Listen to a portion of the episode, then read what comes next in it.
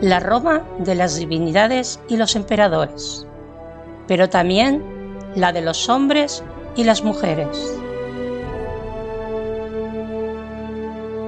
La Roma de la cultura, del latín y la justicia.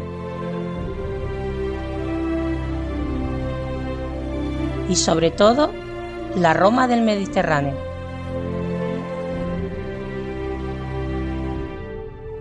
Bienvenidas, bienvenidos al Ignum en Roma.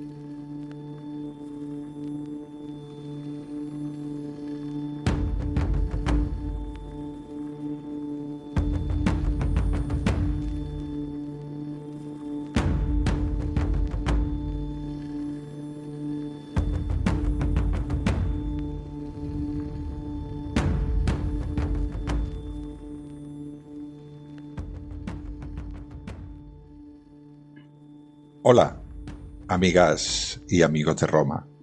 Empiezo hoy la primera parte de la leyenda de los Horacios y los Curiacios. Me basaré básicamente en Dionisio de Alicarnaso, aunque también consultaré algunas veces a Tito Livio. ¿Qué es esta leyenda? ¿Qué es este mito? Pues este mito eh, nos cuenta cómo Alba Longa, esa ciudad teóricamente fundada por la descendencia de Eneas, el héroe troyano, y que diera a su vez lugar a las colonias latinas. Pues Alba Longa, en tiempos de Tulio Hostilio, quedó bajo el control de Roma. Mejor dicho, gentes de Alba Longa pasaron a ser plenamente romanas.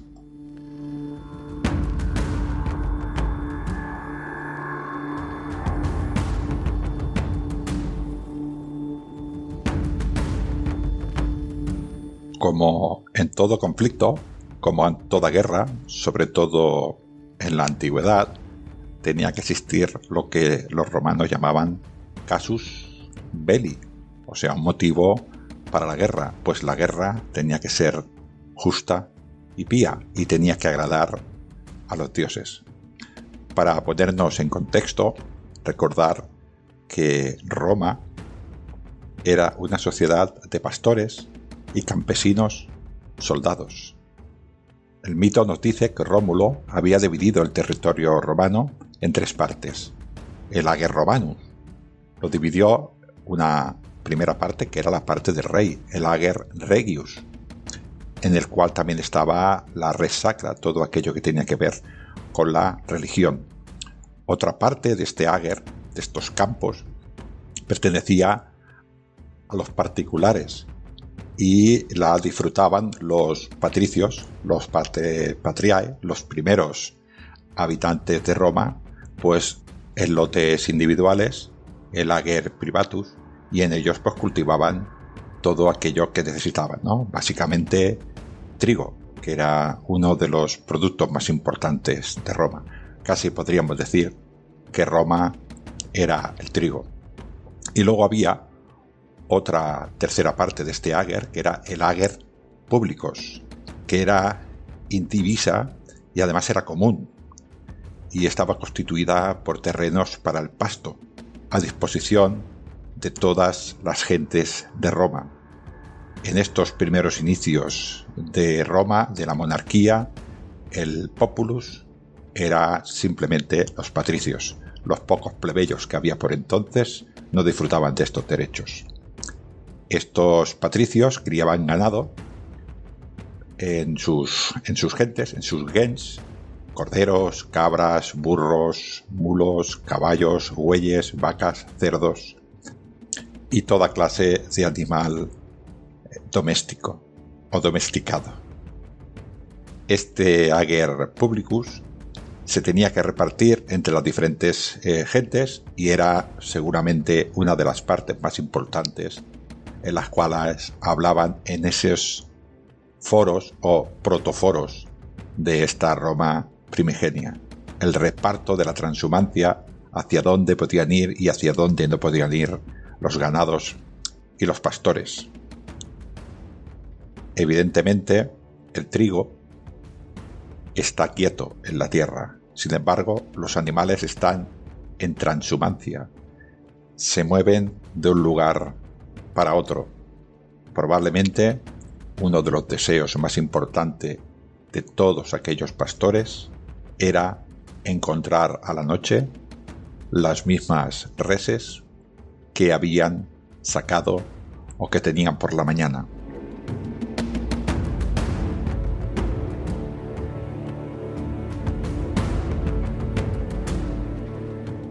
Poniendo esto en contexto, ¿cuál podría ser el casus belli con el cual Roma y Alba Longa se enfrentaron?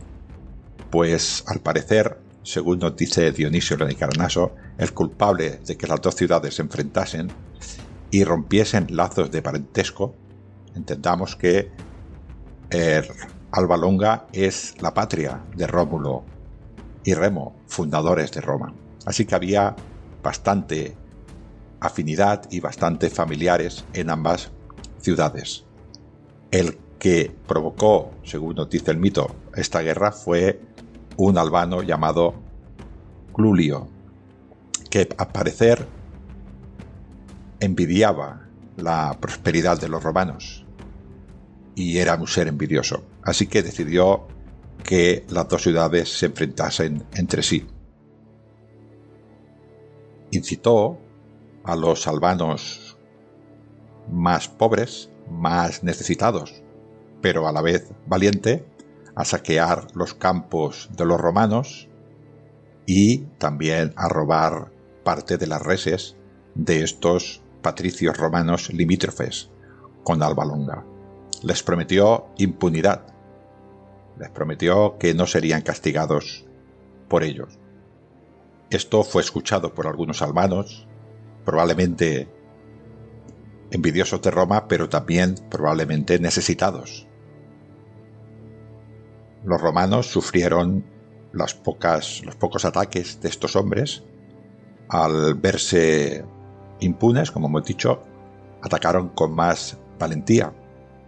Sin embargo, los romanos estaban a las órdenes ya del tercer rey de Roma, de Tulio Hostilio así que no soportó las rapiñas, sino que formó un pequeño ejército, acudió a las armas y atacó a los albanos que se dedicaban a robarles y a introducirse en su terreno en condiciones hostiles.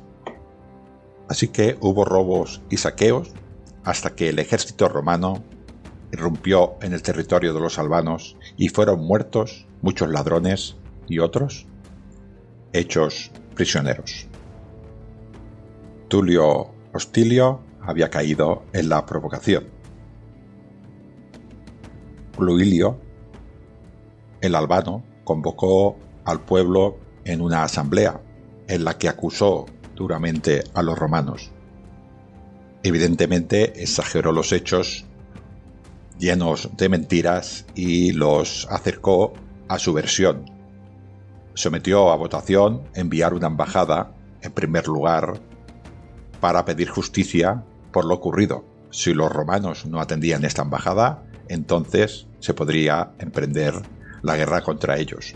Esto es debido a que desde los orígenes de Roma, desde la misma fundación de Roma por el propio Rómulo, parece ser que había un pacto de no agresión entre ambas ciudades. Y en caso de conflicto, primero se tenía que pedir una compensación por aquella ciudad que había sido agredida. Esto era lo que hacía Cluilio. Evidentemente era un engaño, pero necesitaba justificar ante los albanos y ante los dioses que su motivo y su guerra eran justos.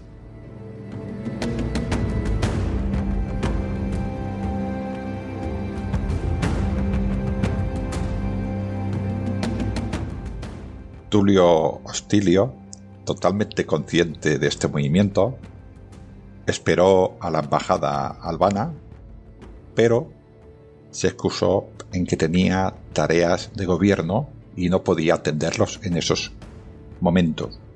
Ordenó a los senadores romanos, a los patricios que acogiesen como huéspedes a los embajadores albanos y los retuviesen dentro de sus casas, siempre probablemente, pero haciéndoles perder tiempo.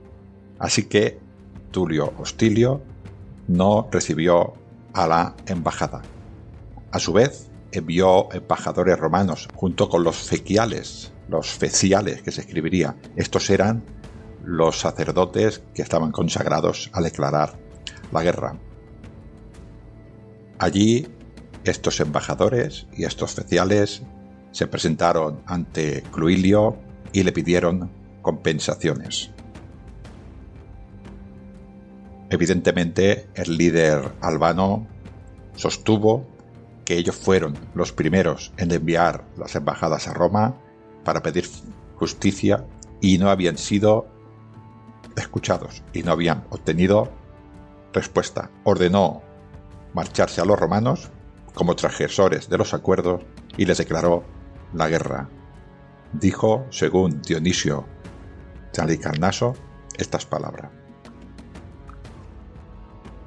Pongo por testigo a los dioses, a quienes hicimos garantes de los pactos, que para los romanos, que fueron los primeros en no obtener satisfacción, sería justa la guerra contra los que han violado los tratados, pero sois vosotros quienes habéis rehusado la reparación.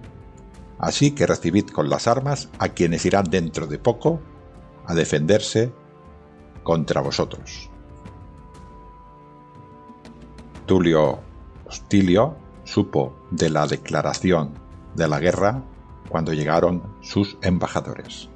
Fue entonces cuando recibió a la embajada que habían enviado los albanos y les dijo que ellos, los romanos, habían enviado primero la embajada ante el líder albano y no habían sido escuchadas sus reclamaciones. Así que le declaró la guerra a los albanos en una guerra necesaria y justa.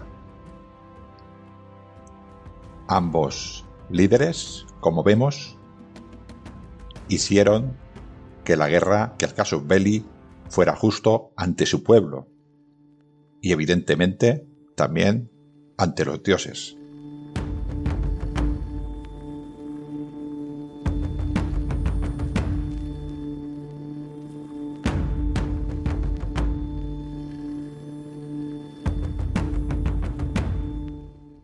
Bien, pues la guerra estaba servida. Ambos pueblos prepararon al ejército y se dirigieron al campo de batalla. Las fuentes nos dicen que los ejércitos eran muy similares en fuerzas y no estaban ni peor armado ni peor perpetrado el uno del otro, con lo cual parecía haber una igualdad manifiesta. Ante eso, desistieron de una rápida entrada en combate y se dedicaron pues a preparar medidas defensivas, haciendo pues los típicos fosos y las empalizadas. Algunos hombres algo más prudentes empezaron a entender que no estaban siendo dirigidos por las mejores resoluciones. Recordemos que había familiares en ambos bandos y que también cuando en el frente de batalla se produce calma durante mucho tiempo, siempre empiezan los rumores. Hombres en armas, ostriosos, son un peligro incluso para sus propios mandos. Esto llegó a oídos de Cluilio.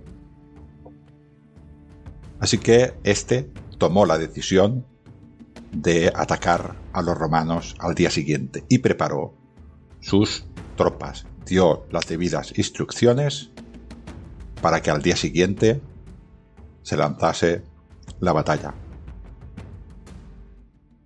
Llegó la noche y se fue a dormir. A la mañana siguiente, al parecer, lo encontraron muerto, sin ninguna señal en el cuerpo, ni de herida, ni de estrangulamiento, ni de veneno, ni de violencia. Los albanos investigaron la causa de la muerte, pues no podía ser culpa de los romanos que estaban al otro lado, y al parecer tampoco existía ninguna enfermedad previa que hiciera la hipótesis de haber muerto precisamente de eso, de una enfermedad. Así que o había muerto por una causa divina, puesto que la guerra era injusta, o de alguna manera, desconocida para ellos, había habido una conspiración interna que lo había asesinado. O incluso algunos pensaron que viendo que se había embarcado en una empresa harto difícil, viendo la igualdad de los ejércitos y que igual no podía ganar, sencillamente se había dado muerte voluntariamente. También existía la posibilidad de que los hados, la naturaleza, le hubieran dado fin a su vida y hubiera cumplido el destino fijado a los mortales.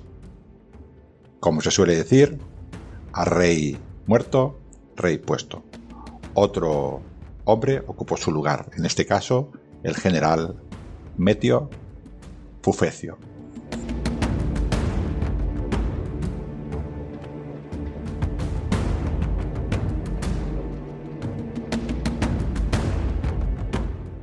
Este hombre, Fufecio, era un hombre prudente, pero no desistió en lo que había dicho su predecesor.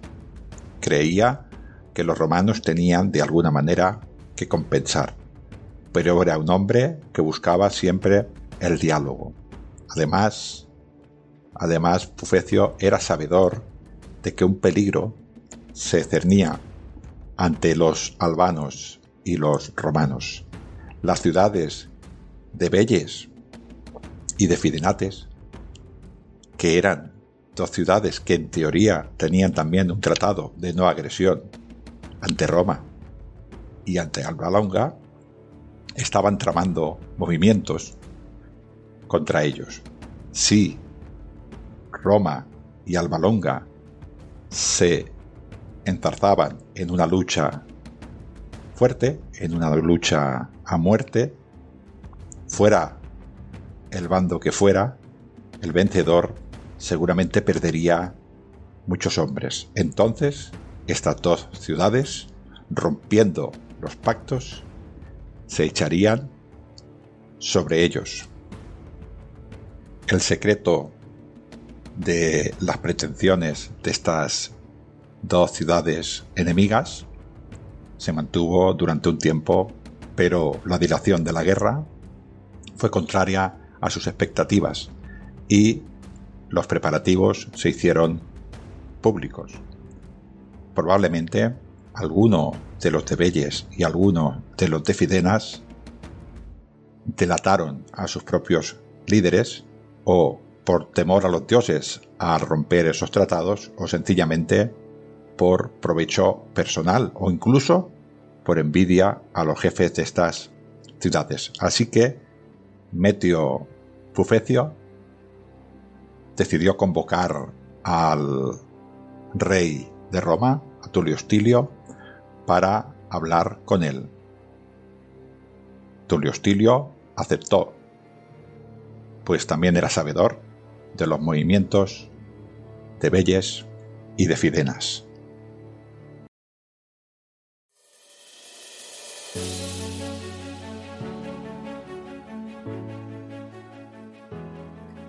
El ser que se mostraba ante él era potente y musculoso, con una poderosa masculinidad y que mostraba virilidad y fuerza en cada gesto y movimiento. músculos labrados y potentes definían su cuerpo. A pesar de ello, irradiaba tranquilidad y carácter. Su mayor fuerza era la interior. En eso residía la fortaleza de su presencia. Hércules era sabio, poseía firmeza y siempre estaba comprometido por las buenas causas y la justicia. Cada niño sueña ser como él, poseer su grandeza. El objetivo de la vida de Trajano era ser un héroe. Como mortal, solo podía ser reconocido en un principio por los mortales. Además, no quería serlo de una sola noche, de una sola batalla o de una sola aventura. Solo puedes lograrlo si has dado y dedicado la vida a ello y el recuerdo de tus continuas hazañas. Con la ayuda de los dioses, perdura por la eternidad.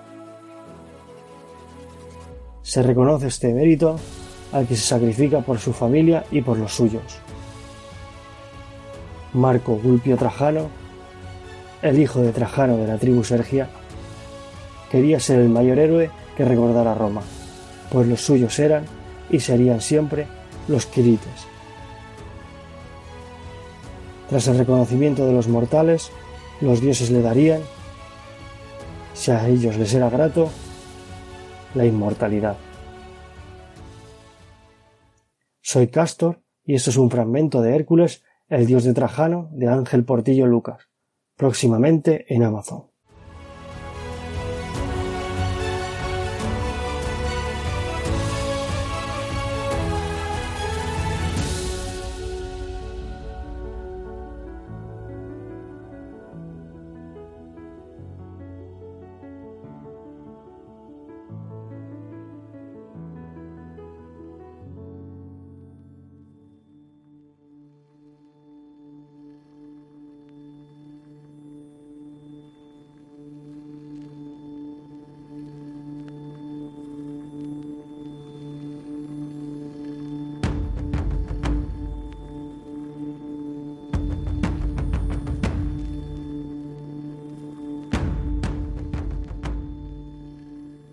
Así que ambos líderes se reunieron para hablar acompañados por sus mejores consejeros y líderes de las familias más poderosas de ambas ciudades. Dicen que se abrazaron como acostumbraban antes, se saludaron de forma amistosa y familiar y conversaron sobre la reconciliación. Metio. Pufecio fue el primero en hablar. Y le comunicó al rey de Roma que aplazaba la guerra, a pesar de no haber sido vencido y de no tener ningún problema de víveres, ni tan siquiera ninguna otra necesidad. No buscaba la concordia por su propia debilidad, sino que buscaba un fin aceptable de la guerra. También dijo que al tomar el poder se intentó informar sobre cuáles eran las causas de este final de la paz. Y entendiendo que esto era rapiña entre ovejas y bueyes, consideraba que eso era insignificante para destruir los lazos de amistad y parentesco, que eso era una locura para ambos pueblos el destruirse por tan poca cosa. Aún así, seguía pensando que los romanos eran los primeros que tenían que haber pedido la paz. Primero, porque los creía culpable, y segundo, por ser colonos de Alba, por ser una colonia de Alba Longa. Es ese respeto que le deben a la metrópoli, al igual que los padres, merecen respetos a sus hijos. Así pues, Tulio Stilio tenía que haber pedido primero la paz a Alba Longa. También le avisó de los planes de Fidenas y de Belles. Se habían aliado para romper los tratados de paz. Que convenía más arreglar los asuntos y marchar contra estos enemigos comunes que amenazaban a ambas ciudades sin que éstas, sin que Roma ni Alba Longa hubieran hecho ninguna provocación. Ambas ciudades, sin duda, deberían otorgarse un perdón sincero y mutuo y respetar el pacto. Ofreció a ambos bandos, a romanos y albanos, que dieran y recibieran satisfacción y se castigara a los culpables que habían atacado a las gentes de ambos bandos. Ofreció a Tulio Hostilio presentar otras medidas de paz, siempre y cuando fueran honrosas y justas. Tulio Hostilio respondió al líder albano que los romanos también veían que iban a sufrir graves pérdidas si se veían obligados a luchar contra los albanos. Además, serían unas pérdidas eh, duras, pues se consideraba parientes. Conocía de la conjura secreta de la ciudad de Fidenas y de la ciudad de Belles. Estaba al tanto de ello. Recordó a Metio que el líder anterior de Alba Longa fue el primero en declarar la guerra. Escuchaba a su interlocutor porque entendía que el responsable de todo lo que sucedía era Cluilio. Sin embargo, Tulio Hostilio era un hombre precavido y le dijo que no bastaba solo el solucionar el problema actual que presentaba esta enemistad, sino que se tenían que tomar precauciones para no combatir en el futuro. El pacto se había demostrado inútil para ello. Había que considerar qué concesiones debía hacer cada ciudad para seguir siendo amigos para siempre. Consideraba que el motivo de que Cluilio hubiera declarado la guerra era que los albanos envidiaban a los romanos y que si bien Metio parecía ser un hombre honrado, cualquiera de sus líderes podía volver a declarar la guerra a los romanos. Tras lo sucedido, los romanos sospecharían constantemente de los albanos. Quería hacer una propuesta para solucionar este problema. Y la propuesta era una cosa muy romana, que ambos pueblos se unieran en uno solo. Los romanos pondrían a disposición todo lo que tenían, todos sus bienes y todo su ejército. Y los albanos también pondrían a disposición de los romanos todos sus bienes y todo su ejército. La mayoría y los más nobles de los albanos debían residir en la ciudad de Roma. Si no veía oportuno que los albanos abandonaran su ciudad, lo que sí que tendría que suceder es que una de ellas tuviera la hegemonía. Para Tulio Hostilio, sin duda, Roma era la más poderosa. A Metio Fufecio no le gustó esta propuesta. No le pareció oportuno abandonar su patria, su ciudad, y dejar deshabitados los santuarios paternos, ni los hogares de sus antepasados, ni donde vivieron tantas y tantas generaciones de griegos que al unirse con la gente de su pueblo dieron lugar a los latinos.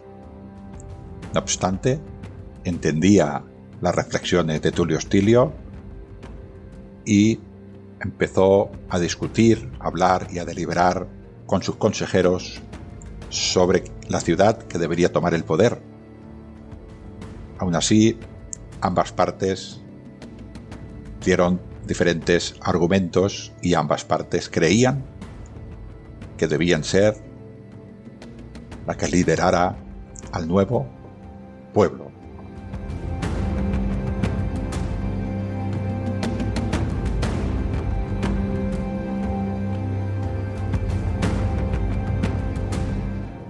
Tras reflexionar, ambos líderes, el rey de Roma y el líder de Alba Longa, se volvieron a encontrar en el mismo lugar de antes. Y evidentemente se explicaron sus argumentos con intención de llegar a un acuerdo. El líder de Alba Longa dijo que ellos eran los que tenían que gobernar al resto de los latinos, a Roma, incluso a Italia, porque representaban al pueblo griego, a los troyanos, y que eran los padres del pueblo latino, de acuerdo con la ley universal de que los antepasados gobiernen a los descendientes. No aceptaremos jamás que la metrópoli, Albalonga, sea gobernada por una colonia, por Roma, la última de las colonias. Roma era una ciudad joven, solo tres generaciones desde que se fundó por parte de los descendientes de Nomitor. Además, dijo que el linaje albano permanecía puro, exactamente igual que en la época en la que fundaron la ciudad. Por sus venas solo corría sangre de la raza de los griegos y de la raza de los latinos. Sin embargo, los romanos habían destruido esa pureza con tirrenos, con etruscos, con sabinos, con vagabundos, con gente errante, incluso con un gran número de bárbaros. Si Alba Longa cediera el poder, gobernaría el elemento bastardo sobre el legítimo, el extranjero sobre el troyano y los emigrantes sobre los autóctonos.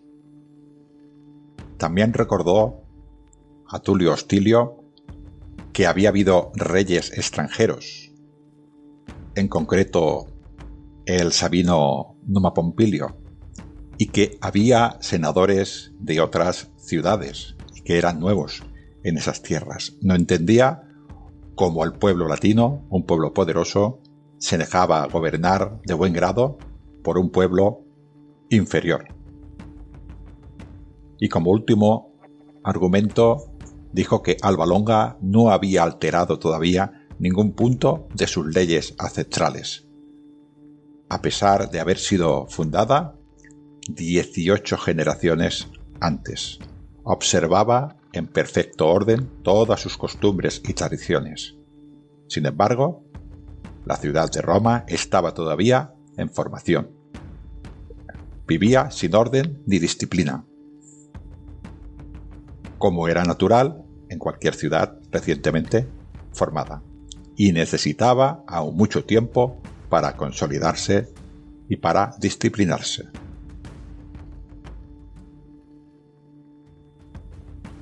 Tulio Hostilio contestó a la romana, pues Roma, aunque solo tenía tres generaciones, parece ser que tenía ya un carácter muy bien definido.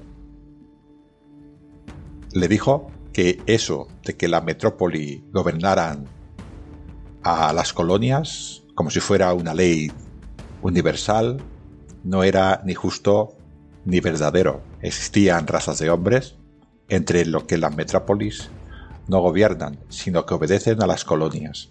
Y dio como ejemplo a Esparta.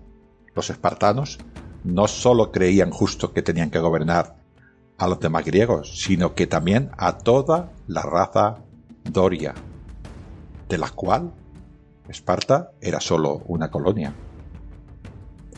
Argumentó también que Alba Longa descendía de Lavinia. ¿No tendría entonces Alba Longa que ponerse a las órdenes de los lavinios. Y aquí le comunicó lo que yo creo que es lo más romano. Les dijo que ellos no estaban avergonzados de haber abierto la ciudad a todo aquel que hubiera querido ir. Al contrario, se sentía orgulloso de esa costumbre. Eso era el origen de muchos beneficios, así que no tenía ningún tipo de censura ni de arrepentimiento y que esa forma de proceder no era un error. Los miembros del Senado, nuevos o viejos, no ocupaban ese lugar solo por el dinero, sino que lo ocupaban por ser digno de ese honor. En Roma se pensaba que la nobleza humana reside en la virtud.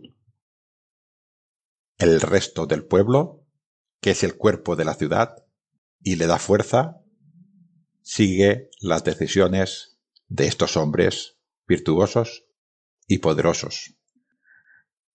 A causa de esta forma de proceder, la ciudad ha llegado a ser grande y la temen sus vecinos, por pequeña que hubiera sido al principio.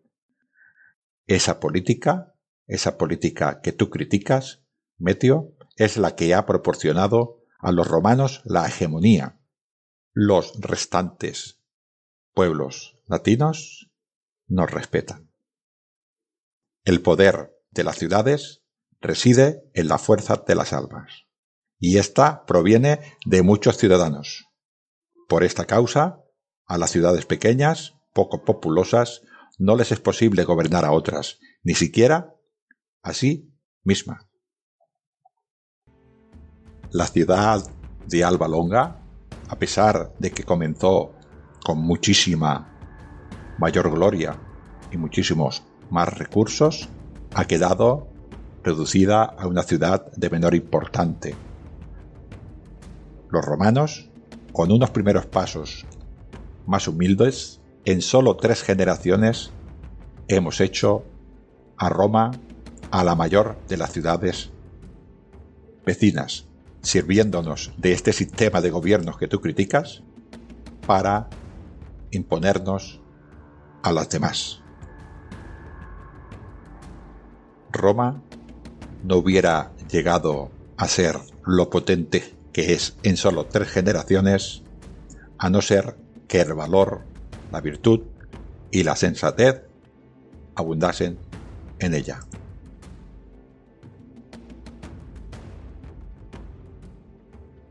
Aquí hizo la propuesta. Para resolver las disputas solo existe un medio, que cada uno de nosotros haga el combate con una cierta sección de su propio ejército, con una pequeña porción de hombres. Aquella ciudad que venza quedará con el gobierno de la otra, pues lo que no se decide por la razón, se decide por las armas. Esta era la manera de pensar de los hijos de Rómulo. Ambos líderes estuvieron de acuerdo en esto último, en que ambas ciudades arriesgaran solo unas pocas vidas a cambio de llegar a un acuerdo. Aconsejó que tres hombres elegidos de cada ciudad pelearan a la vista de ambos ejércitos. El número 3 era un número mágico y en este caso se tomó por ser el más conveniente para cualquier solución de un asunto dudoso, pues en este mismo número está el principio, la mitad y el final. Ambos pueblos se retiraron a sus ciudades para decidir cuál serían esos hombres.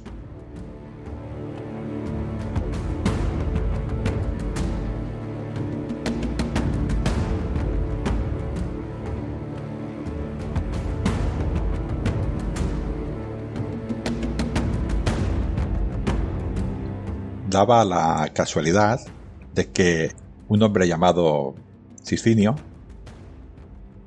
tuvo dos hijas gemelas y las casó a estas dos hijas con un tal Horacio en Roma y a otra la casó con un Curacio que era albano. Estas mujeres quedaron a la vez encinta y dieron a luz en su primer parto a tres niños varones. Metio Fufecio lo tomó como un presagio por los dioses y decidió confiarles a los tres hermanos Curacios el combate por la hegemonía y se lo comunicó a Tulio Hostilio, invitándole que los Horacios representaran a Roma. Tulio argumentó que eso podía provocar muchos escrúpulos en los jóvenes, pues la madre de los Horacios era hermana de la madre de los Curiacios, y que toda Roma sabía de lo que unía a ambas familias, que prácticamente, en vez de ser primos, se consideraban hermanos, y que en caso de obligarles a esa lucha, la impureza del homicidio familiar recaería sobre Metio Fufecio y sobre Tulio Hostilio por haberles obligado a ello. Al líder albano no se le había pasado por alto ese planteamiento y no planteó forzarlos a combatir. Sencillamente les preguntó si ellos estaban de acuerdo en representar a Alba Longa en esa lucha para salvar el honor de la ciudad. Y los tres curiacios, sabiendo que iban a luchar contra los horacios, aceptaron morir y luchar por la patria. Propuso a Tulio Hostilio hacer lo mismo, llamar a los Hostilia y tantear su opinión. El rey de Roma consultó al Senado y estuvieron todos de acuerdo. Convocaron a los Horacios y les preguntó si querían representar a Roma en esa singular batalla que decidiría el destino de ambas ciudades. No les obligaría ni les toparía mal que no se presentaran, pues entendían que los curiacios eran prácticamente sus hermanos. Los jóvenes oyeron lo que les dijo el rey. Se miraron entre ellos y el mayor, por unas pocas horas, comunicó al rey lo siguiente. Si nosotros fuéramos libres y dueños de nuestra propia voluntad, y nos ofrecieras la posibilidad, Señor, de decidir acerca del combate contra nuestros primos, aceptaríamos sin demora. Pero puesto que nuestro Padre todavía vive, sin cuyo beneplácito no decidimos ni hacemos lo más mínimo, te pedimos que aguardes un poco nuestra respuesta, hasta que hablemos con Él. Esas palabras fueron alabadas por el rey por todos los senadores y prohombres de la ciudad allí presente. La piedad filial era muy querido. El respeto al padre de familia era una de las máximas expresiones de las costumbres de los antiguos. Evidentemente, el padre de los tres gemelos Horacios se sintió orgulloso y les preguntó qué harían ellos si no dependieran de su decisión. El mayor de los tres contestó Habríamos acertado, padre, pues preferiríamos estar muertos antes que vivir siendo indignos de ti y de nuestros antepasados. El parentesco con nuestros primos no lo rompemos nosotros los primeros, sino que aceptamos la ruptura como algo impuesto por el destino. Y si para los curiacios el parentesco es menos importante que el honor, tampoco a los horacios les parecerá el linaje más honroso que el valor. Evidentemente, el padre de los Horacios levantó las manos hacia el cielo, dando gracias a los dioses por haberles otorgado unos hijos tan valerosos, y les dio permiso. Tenéis mi aprobación, valientes hijos míos. Marchad y dad a Tulio la noble y piadosa respuesta. Ellos, alegres por lo dicho por su padre, marcharon y se presentaron ante el rey de Roma, aceptando el combate.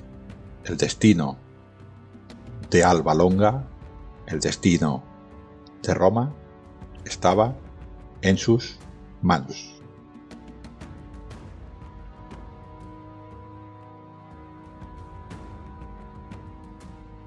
Pero esto os lo explicaré en la segunda parte del mito de la batalla de los Horacios y los Curiacios.